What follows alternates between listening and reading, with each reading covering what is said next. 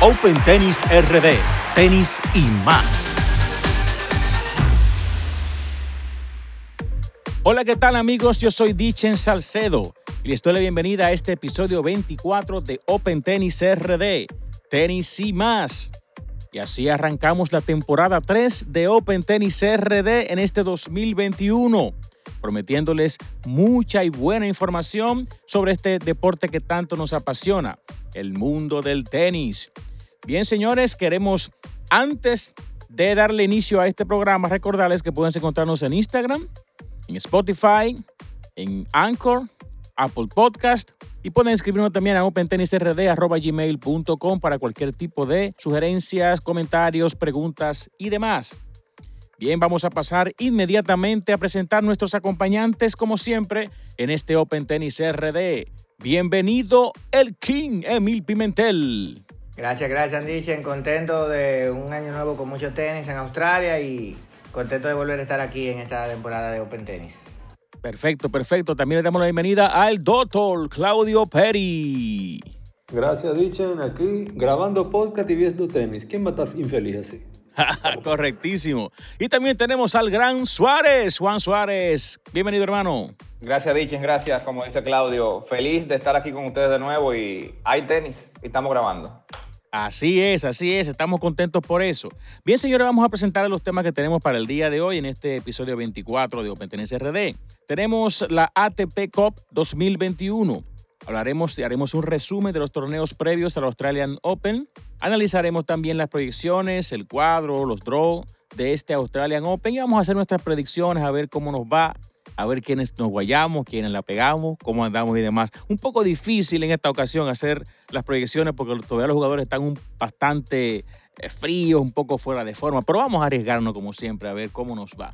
Bien, señores, entonces vamos a entrar inmediatamente en materia antes de, entrar con los temas, eh, pues comentar acerca de esto de Australia, cómo Australia se ha atrevido a hacer pues eh, este torneo y estos torneos previos, tomando medidas estrictas de seguridad que fueron criticadas en principio, pero que ya estamos viendo los resultados y han sido para nosotros satisfactorios porque hemos podido ver tenis. Cierto que hubo una alarma, un momento se suspendió eh, los partidos y eso por una situación, pero se, se logró controlar el problema también de los jugadores, aquellos que quedaron en cuarentena estricta, que fueron 72 jugadores específicamente por, por situaciones de, algunos positivos que se dieron en sus vuelos y se vio, se vio fuerte, se vio estricto, pero los resultados se han visto.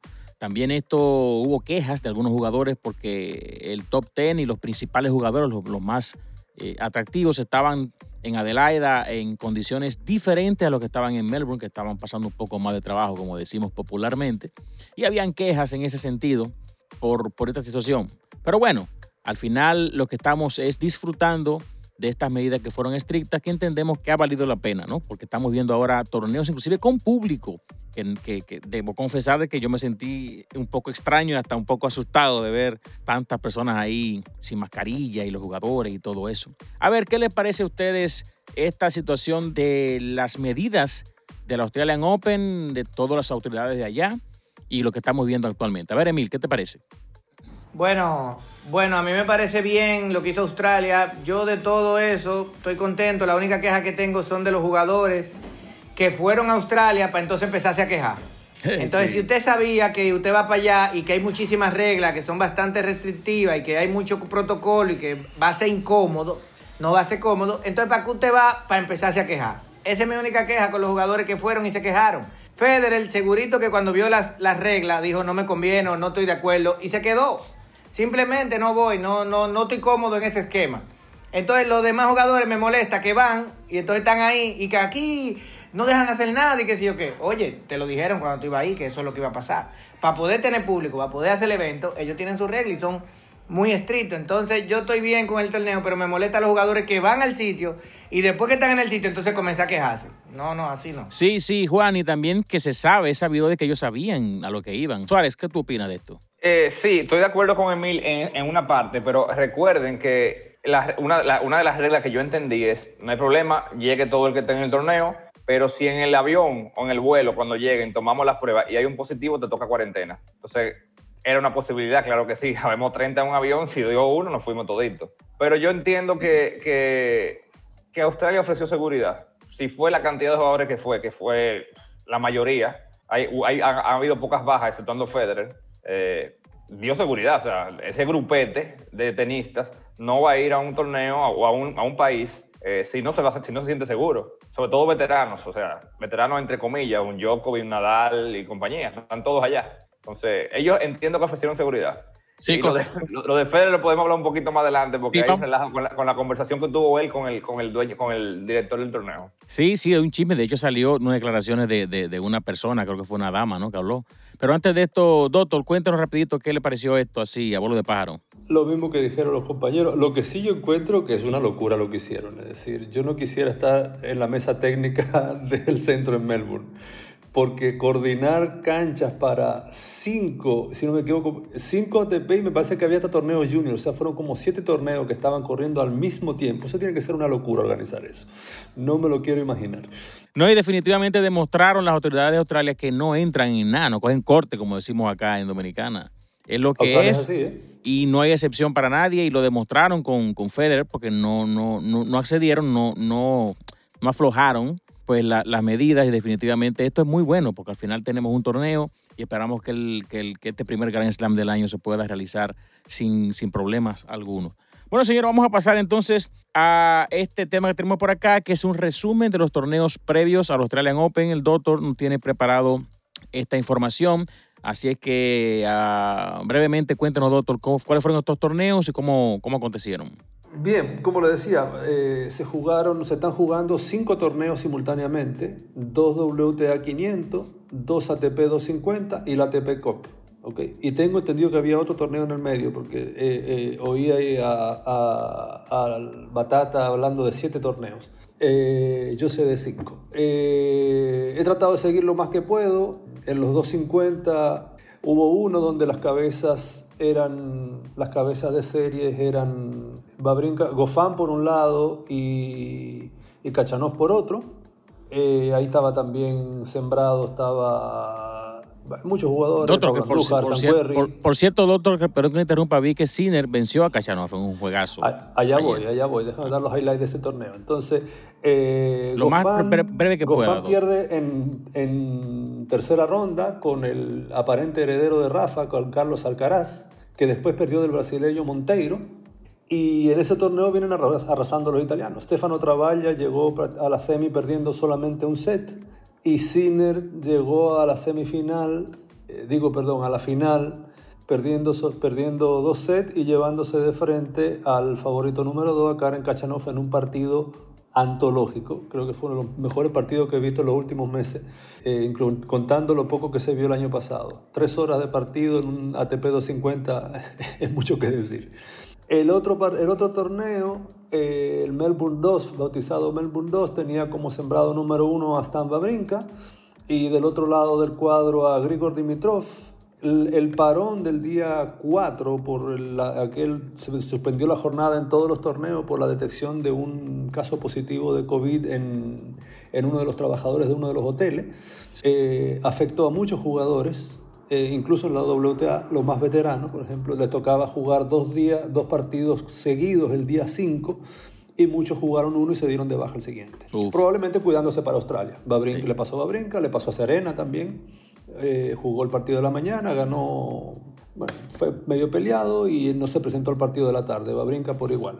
Dimitrov se presentó y el chiquitito Correntín Mutet, el francesito medio fresquito que anduvo por una ronda, eh, anduvo por acá también, eh, le pasó como una patana por encima.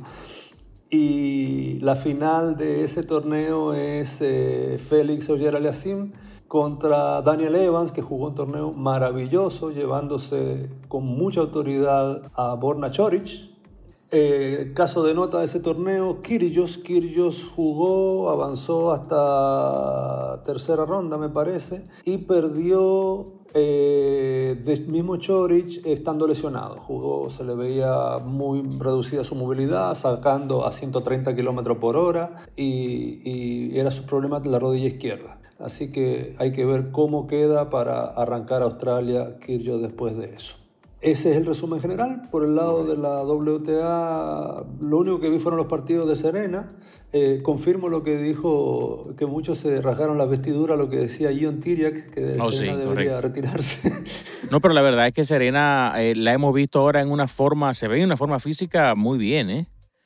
Yo la vi y me sorprendí. Yo vi los partidos de Serena. Serena sigue ganando porque es Serena. ok, Está el factor intimidación que Sí, ella claro. genera en la cancha. Y por su potencia, que lógicamente sigue siendo por encima del promedio. Pero de que la mueven para una punta, ya perdió el punto. No, claro. ella- ella Pero por lo menos no tiene, no el tiene el sobrepeso que tenía.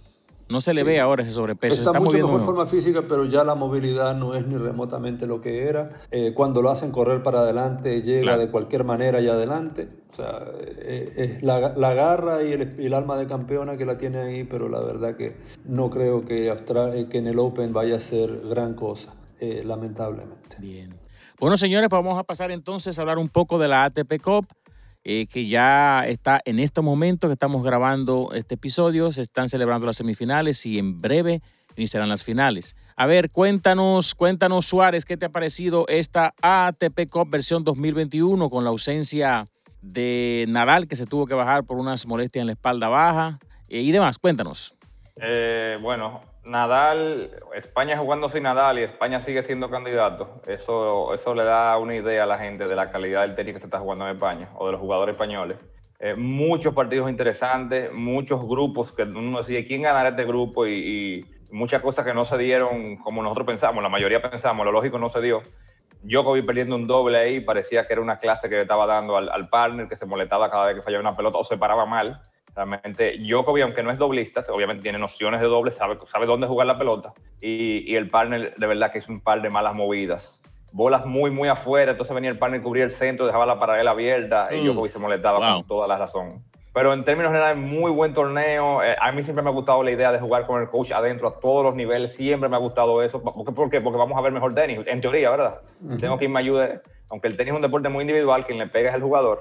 Pero siempre me ha gustado este tipo de torneo con, con coach dentro de la cancha. Sobre todo que, que uno juega por un equipo y, No, y también hay más información mientras sucede el partido. Claro. Y no, que yo tengo que ganar sencillo para que ten- para tener chance de jugar doble ahorita, que a veces me meten. Es, es bastante interesante. A mí ese tipo de torneo siempre me ha gustado y muy chulo de ver. Excelente. Doctor, cuéntanos qué le ha parecido esta ATP Cup hasta este momento. Bueno, a mí me encanta la TP Cup, es un torneo que me fascina. Estoy feliz, imagínate tú, Italia, nosotros estamos acabando ahora mismo en el circuito. Eh, dos finalistas en un 250, Italia al final en la ATP, eso es muchísimo. Eh, ya vi que, que Rublev le pasó por encima a Fognini 6-1-6-2, así que la esperanza es que Berrettini le gane a Medvedev y vayamos al doble, si no, hasta aquí llegamos. Pero como quieres mucho. Sí, Eh, sí, y una, y una, una, una corrección que dije ahorita semifinales y es finales que se están jugando en este momento. Sí, porque es la, es la serie completa. Pero bien, el torneo está bien. Eh, España muy bien, la verdad. Aún sin Rafa lograron llegar a semi. Eh, la gran decepción fue eh, Serbia. Y la gran decepción creo que fue Francia también. Francia, que es un país que tiene para armar tres equipos de Copa Davis competitivos y se fue prácticamente en blanco. Eh, eh, fue, fue desastroso. Bien, bueno. bien, bien. De, Taca, cuéntanos un poco, Emil, cuéntanos un poco acerca de lo que te ha parecido esta ATP Cup y Rusia, que se ha visto muy bien, ¿no? Bueno, yo hablaba el otro día de que realmente eh, Rusia para mí era el equipo más sólido porque de segunda raqueta tú tenías a Rublev, que es un top 10, ya te pones una ventaja sobre los demás. Ninguna, ninguno de los equipos tenía un- dos top 10 en, en su, en, su, en su plantel, lo cual ya para mí yo veía a Rusia muy favorito. Sí vimos a un Djokovic sólido porque se enfrentó a un Sí. en un buen día y aún así lo pudo manejar. Jugó con un Chapovalov bien, también lo pudo ganar. O sea, eh, Djokovic también está demostrando que este es el Roland Garros de él. En esa cancha, a él hay que ganarle ahí. Y desde el año, y tiene más de un año que no pierde ahí. Eh, inclusive ganó todos sus partidos de la ATP Cup de manera individual y el año pasado también no perdió ningún partido en la ATP Cup y ganó Australia. Se va con muy buenas sensaciones para, por lo menos para el Australian Open, él de manera individual. Me sorprendió el nivel de Berrettini. No esperaba el nivel de Berrettini que estoy viendo en este torneo. Me ha sorprendido bastante. Sí, sí, sí. El Fabio, tú sabes que de días, como fue ayer y le ganó a Carreño Busta jugando un gran tenis, sorprendiendo. Hoy vino y Rublé le dio prácticamente una clase de un 6-1, 6-2 por la vía rápida. es un jugador de días, como siempre lo ha sido. Entonces ya ellos ahora recaen en Berretini. Si se van al doble, si Berretini sorprende a Medvedev y se van al doble, yo sí vería a Italia un poco favorito porque Medvedev no es gran jugador de dobles. Ni Rublet tampoco es conocido por su grande juego de doble. Lo cual Fornini sí ha jugado dobles y Berretini tiene un juego de saque que ayuda al doble un poco más. Entonces es una final para mí meramente favorito Rusia, al menos que lo sorprenda Italia, pero me gustó mucho, un juego de mucho nivel. Ese juego de Esberé con Chapovalov fue muy bueno. También ese juego me gustó mucho. Y Tien fue una decepción, como dice Suárez. Inclusive en el sencillo, ese primer set que jugó con, con Berretini dejó mucho que desear. Pero vamos a ver porque Australia son a 3-6 y los jugadores como Tien, que es un estilo parecido al de Babrinka, son jugadores que en juegos largos despliegan su tenis un poco mejor y, y son mucho más difíciles de vencer. No, señores, y un, un, detallito, Emily, es que si ustedes recuerdan, en la ATP Cup 2020 le pasó casi exactamente igual a Tim. Tim también le fue mal en la ATP Cup. Y vino en Australia, cogió ritmo y ustedes vieron lo que pasó. Que se pudo haber llevado ese, ese, ese torneo. Bueno, señores, entonces vamos a pasar a hablar un poco acerca de, del Australian Open. Ya tenemos los cuadros, ya tenemos los draws, vamos a hacer nuestras análisis y proyecciones. Y me gustaría que iniciemos con Suárez hablando acerca del camino de Djokovic. ¿Cómo ves, cómo ves a Djokovic en este, en este camino que se le presenta, no? Bueno, Djokovic, como dijo Emil, es difícil perder en esa cancha. Se siente cómodo. Sigue con su afán, un pequeño paréntesis de caer bien. Dijo que no iba a jugar en exhibición otro día, se metió con un segundo C, una ridiculez para mí. El, afán de caer bien, hace, tiene tanto afán de caer bien que cae mal. Digo, algunos, algunos, incluyéndome. Ahora, Suárez, lo que, lo que sorprende es que se metió en ese segundo 6 le dio una clase así, no era ahí. Dije con un, con un callo, con, con, una ampolla en una mano ahí grandísima. bueno, yo, sí, Djokovic juega con, con Jeremy Chardy en primera ronda. Va a ser un partido entretenido de ver, por cómo juega Chardy, pero debe ser fácil para Djokovic. Al igual que la segunda, si todo, si, si ocurre lo lógico, ¿verdad? Juega con Tiafoe, algo bastante vistoso también de ver. Igual favorito eh, Djokovic. Taylor Fritz en tercera, una interesantísima cuarta ronda o con Raoni o con Wawrinka. Ahí pudiera estar el o avanzo fácil o, o puede ser el pie, la piedra en el camino. Eh, ya de ahí en adelante le tocan los sembrados fuertes, Verep, y, y, Nadal si llega. Yo estoy seguro que él quiere a Raonic. Prefiere a Raonic, sí, me imagino que sí. Eh, yo creo que ese es el, el, el, la piedra en el camino antes de las rondas finales, ¿verdad? Semis y final, eh, va a ser el partido de cuarta ronda o el cuarto partido, que sería contra Raoni Wawrinka. Ese, esa sería la, complica la, complicación que tendría Djokovic antes de, ¿verdad? De la, una semifinal, bueno, unos cuartos con Zverev, una semi con Team, eh, que es lo normal, ¿verdad? Ya en rondas avanzadas, pero en las rondas preliminares, preliminares, perdón, Wawrinka o Raoni puede ser complicado. Correcto, correcto. A ver, Emil, háblanos un poco del camino de Medvedev. ¿Qué, te, qué, ves? ¿Qué, ¿Qué, proyectas? Medvedev tiene un, tiene un draw, desde mi óptica, cómodo. El único juego trampa que él tiene para mí es el juego de primera ronda, que es con Vasek Pospisil. Pospisil tiene un juego singlita, doblita, una cosa como ligada. Entonces, un jugador que no es de ritmo, de fondo de cancha, que es el juego de Medvedev. Y si viene un día complicado y se le pone a jugarle la malla, cerrarle los puntos y la cosa, pudiera ser un juego trampa para MTV. Pero luego de ahí, si pasa ese, ese, juego sin problema, no veo a MTV con inconveniente, porque tiene un Roberto Caballer que nada. Philly Krajinovic no debería tampoco nada. Gofan vino de perder aquí en la, en la cosa y ya Gofan también últimamente no ha dado nada. Ya sí se da el draw como si viene proyectado como debe ser, ya sí en cuarto de finales que él vería a un Rublev que está en muy buen estado de forma, está jugando súper, pero súper bien. Me está gustando el juego que veo de Rublev.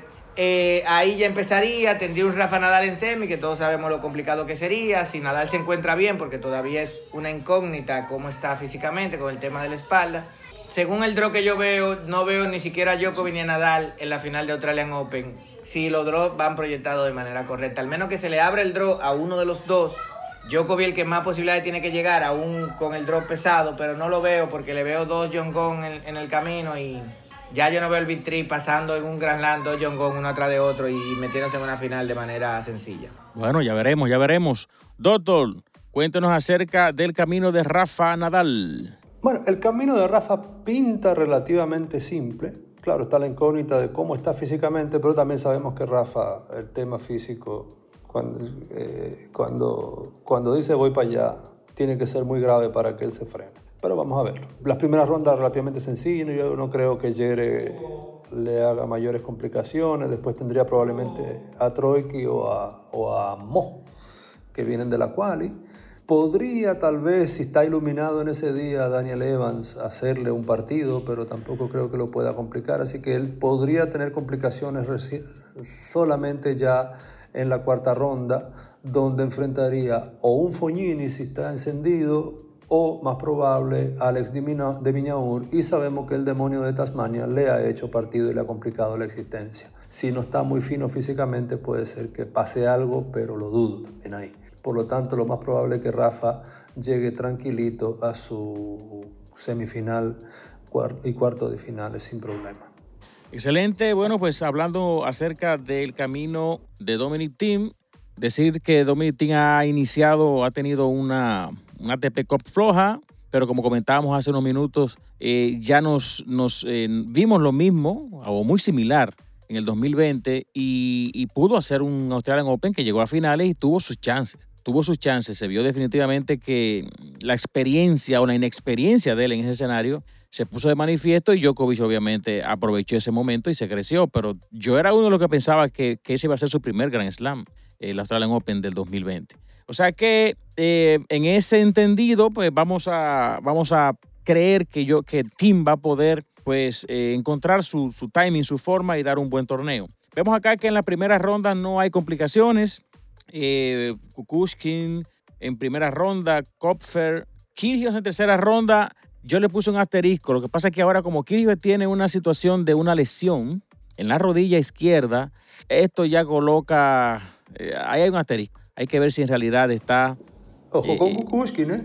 Cuidado, eso va a decir yo, cuidado con la primera ronda. Ojo con Kukushkin. Tengo un papelito con primeras rondas complicadas. Es el primer partido que veo complicado. Sí, pero yo veo, yo veo a, a, Tim superándolo. Independientemente de que va a ser entretenido y todo lo demás, yo lo veo, yo lo veo superándolo. Kukushkin es lo que yo llamo un jugador correoso. Kukushkin, Fuxovic, Krajinovic. Eh, son jugadores que hay, que maticar mucho. Y hay que ver cómo, cómo asimila la derrota Tim que tuvo con, con Berrentini, que fue una cosa de comunal. Fue, fue 2 y 1, 1 y 2 y fue a palos. Eh, hay que ver cómo, cómo esos jugadores asimilan eso. Sí, pero yo no creo, yo no creo que un Grand Slam, a lo mejor de 5 sets, vaya a a mantener ese nivel tanto tiempo. Yo no, yo, yo no lo veo. Yo veo que va a ser un partido entretenido y pienso que el team se va a imponer. Porque la experiencia. lo mismo pensaron los argentinos con Del Potro, en, no me acuerdo en qué año, Kukushkin se lo llevó en primera ronda. bueno, ahí tenemos entonces material, pero no lo veo, no lo veo perdiendo, no lo veo perdiendo, la verdad que no. Entonces, eh, hablaba de Kyrgios. Kyrgios tiene una situación en la rodilla izquierda. Hay que ver qué tan grave es, el, poco tiempo que, tendrá para recuperarse.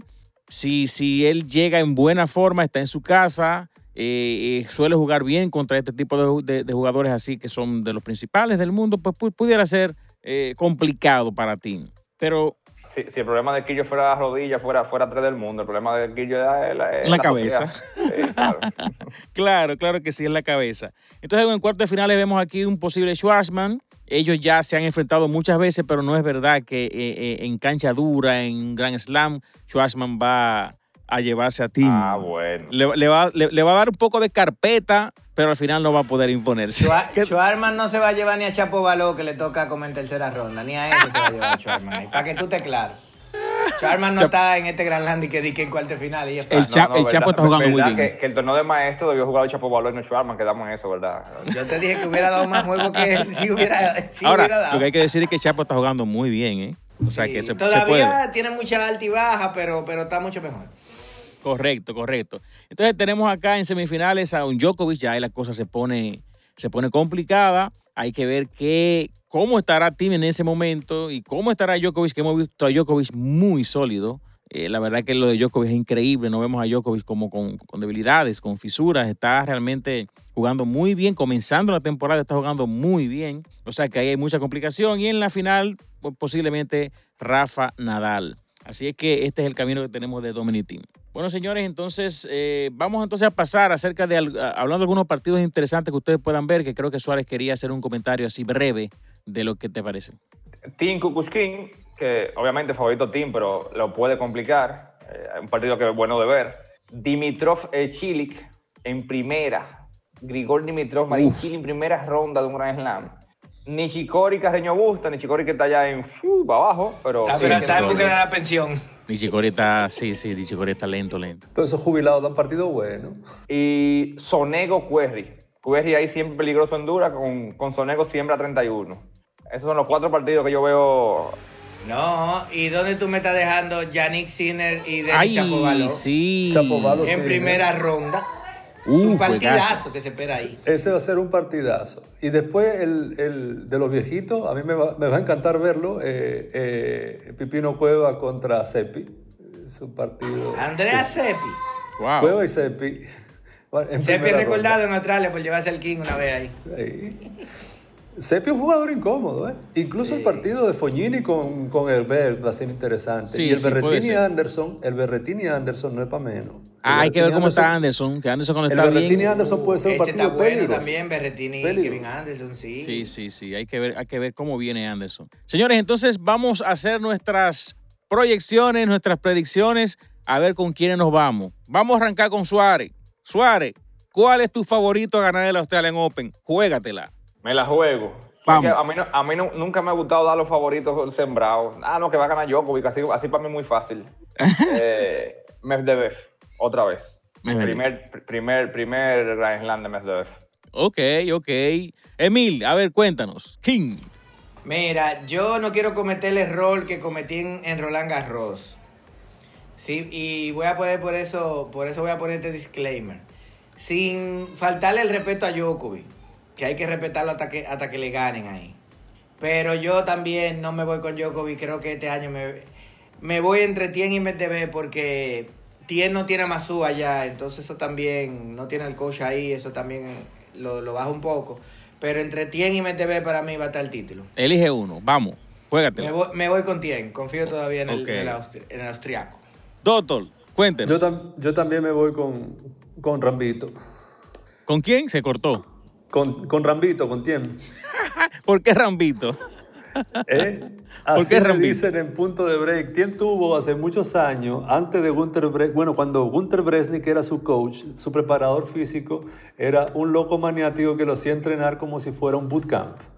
Lo levantaban a las 5 de la mañana con un Ah, tronco en la espalda, subir loma. Soldadito, sí. Entrenamiento militar. Entonces, en punto de break, alguien le puso Rambito en los foros de punto de break y se ha quedado. Yo le digo Rambito todavía. Bueno, señores, yo voy a, dar mis predicciones y tengo que admitir que pienso que esta es la más difícil para, pa- para mí personalmente de, dar un favorito porque la verdad es que pueden pasar muchas cosas y no hemos visto mucho tenis todavía de, de- estos jugadores y yo voy a tratar de irme con el que yo quiero que gane. Yo no lo voy a jugar. Yo me voy con Dominic Thiem. El que yo quiero que gane y entiendo que puede ganar. Pero siendo honesto, pienso que Medvedev va, Medvedev va a ganar. Y vamos a ver, ya que nos estamos, que, a- a- nos estamos mojando, decepciones y sorpresa. Oh, sí, sí, sí, sí. A ver, Emil. De, de sesiones, Dimitrov va a brincar para mí en este torneo. No lo vi muy sólido, cogiendo mucha lucha en ese torneito de Melbourne. Sorpresa, de una Eh, vez. Sorpresa que podamos decir, eh, Hugo Humbert. Ponle, ponle, ponle el ojo al francés. Hugo Humbert para mí va a ser una sorpresa ahí. Cuidado con ese muchacho. También hay que darle seguimiento a Chapo Baló. Para mí va a ser tal vez un breakthrough en este torneo. Hay que ponerle el ojo. Van a ser sorpresas que van a dar resultados que tal vez no esperamos en rondas donde no lo esperábamos ver. Y cuidado con el griego, que lo vi muy sólido en la ATP Cup. Su país sí, sabemos pa- que él no tenía un equipo que le ayudara para nada. Sí, sí, Paco dice. Pero sí, pero cuidado con el griego que pienso que también viene por ahí difícil. A ver, a ver, Suárez, cuéntanos. Decepciones y favoritos. El, el año pasado, a, a fin de año, en- no sé si fue en París o uno de los últimos Master 1000, yo dije cuidado con Raonic y se metió en semi Raonic. Cuidado con Raonic aquí. Cancha dura, Oh. un, un draw bastante decente, eh, Wawrinka en cuarta ronda, eh, Djokovic después, Saki volea, el tipo saca bien. eh, Cuidado ahí. Cuidado, cuidado ahí. ¿Y decepciones? Es una lotería. es- es- el, el tenis masculino mismo es una lotería por el COVID, por el tiempo sin jugar. Yo creo que Dimitrov se puede ir temprano con Chilik. Ya. Doctor, a ver. Decepciones, Gofán. Gofán para mí no llega ni a la puerta del hotel. Eh, sorpresa, me voy con mis italianitos. Sinner y Berretini. Berretini tiene un cuadro accesible, accesible y puede dar mucha sorpresa. Y Sinner, si pasa la, el, el, desafío Chapovalov, puede llegar lejos. Bueno, yo con decepción también me voy con el pobre Gofán, que lamentablemente lo hemos visto dando tumbos en los últimos tiempos. Y en sorpresa yo me voy con Sinner. Yo también me voy con Sinner. Yo veo a Sinner avanzando de manera importante en este, en este que, va a ser su primer Grand Slam avanzando hasta donde entiendo que va a avanzar. Pienso que este muchacho va a dar sorpresa en este, en este primer Grand Slam del año. Bueno, señores, ¿algo más que, que acotar antes de concluir? Eh, aplaudir, señores, aplaudir, yo no puedo creer lo que voy a decir, aplaudir la WTA. Le pusieron los mismos nombres que la ATP a los torneos. O sea, WTA 500, WTA eh, Master 1000, antes de la WTA MJ 1775. ¿Y qué es esto? Eh, ¿Cuánto va de torneo? Ya pusieron 500, si tú ganas el torneo tiene 500 puntos, Master 1000 gana 1000, y yo, coño, por fin. Bien, bien, por la WTA. Y dicen, hablar del retorno del King en Doha. Oh, sí, sí. Bueno, eh, tenemos tiempo para hablar de eso, pero bueno, dale, dale. Adelante. No, decir que para mí Roger ya estaba listo fácilmente para volver en Australia. No volvió por las condiciones que seguro no le permitían el equipo que él anda, que es un equipo muy grande. Y seguro por eso decidió bajarse y no andar con eh, volviendo y con un viaje de restricciones de Namal Co, el físico, la cosa. Creo que fue una baja sensible para Australia a nivel televisivo y a nivel de dinero, porque todavía no sabemos si tal vez esta sea la última temporada de Roger o no. No sabemos cómo Roger va a venir, qué va a sentir. Entonces, para Australia, yo, yo sé que para el director de Australia tuvo que haber sido una decisión muy complicada aceptar que Roger no iba a ir este año. Pero viene el King y los fanáticos de él estamos felices por lo menos de ver de volverlo a ver la cancha y con la esperanza de que vuelva con su nivel. La esperanza, pero no, no sabemos. Correcto, correcto. Bueno, vamos a hablar de eso un poquito más adelante también, porque tenemos todavía un mes completito en el que vamos a hablar de eso y los torneos que vienen por ahí, etcétera, etcétera, etcétera. Bueno, señores, gracias por este apoyo de siempre en este episodio 24 de Open Tennis RD. Ha sido realmente un programa muy entretenido y estaremos prontamente, en unos 5 o 6 días, estaremos por acá ofreciendo el episodio 25 de Open Tennis RD cubriendo, hablando de lo que ya haya acontecido en este primer Gran Slam del año. Así es que muchísimas gracias señores por su apoyo y nos vemos en el episodio 25. Hasta la próxima amigos.